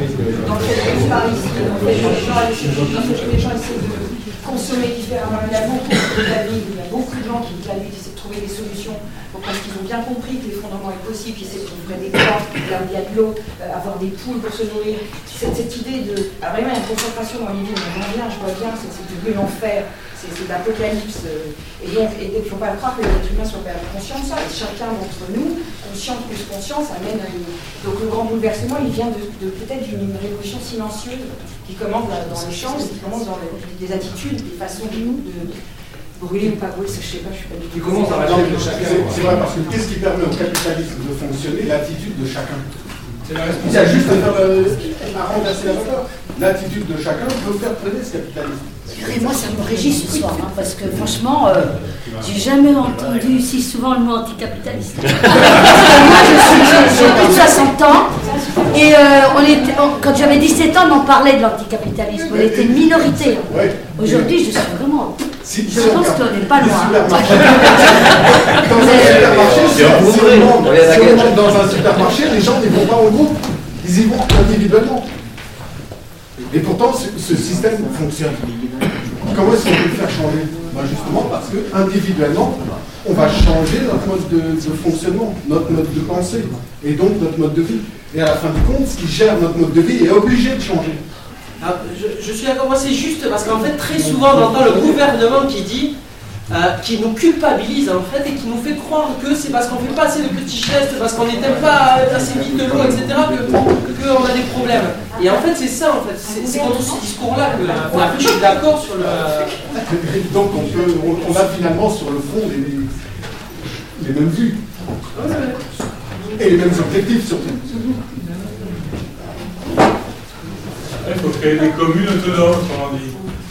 Apparemment, la Soule, ça pourrait être une commune autonome qui, refuse. Je parle sur le, thème de la commune de Paris en 1870.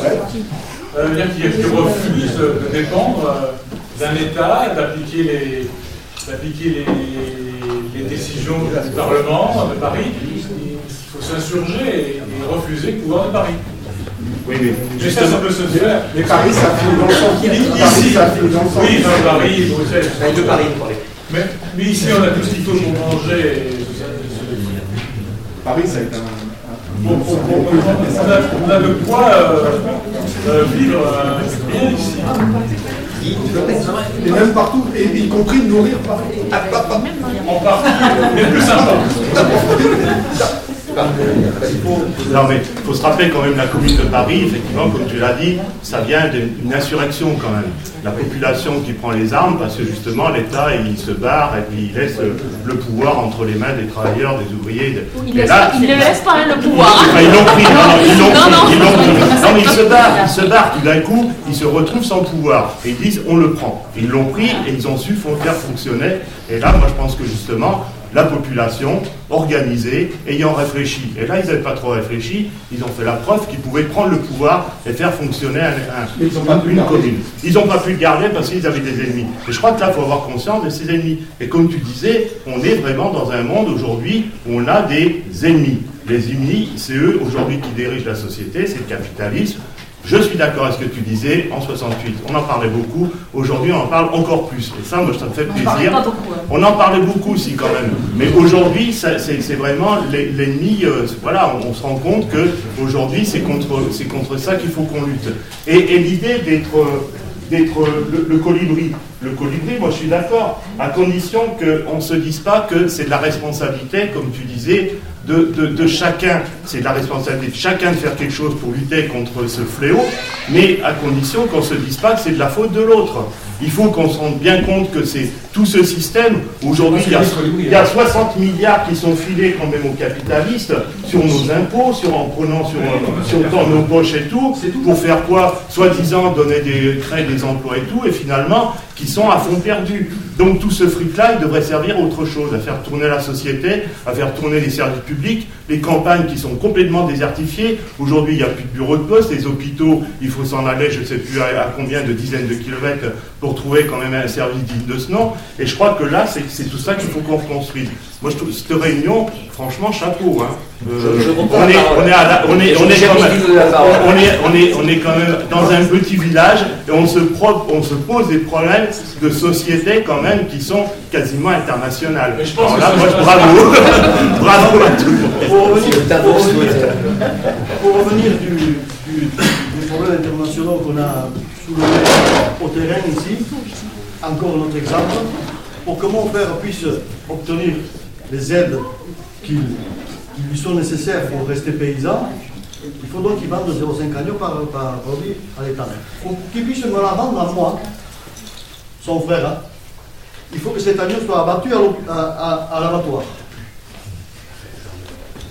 Et ce n'est que dans cette condition-là que je pourrais lui faire une facture, qui lui servira à rester dans les conditionnalités. Il y a quand même des réflexions à mener pour, oui, justement, qu'il y ait des actions pour contrecarrer ces injustices. Et ça permettrait aussi aux gens qui organisent des coopératives, etc., d'être un peu plus à l'aise par rapport à tout ça. Parce que, à force de mettre des conditions à des gens qui n'en peuvent plus, ben, à un moment donné, ben, vous ne trouverez même, plus votre circuit court. Hein. Vous n'aurez plus votre circuit court. Vous irez le chercher ailleurs.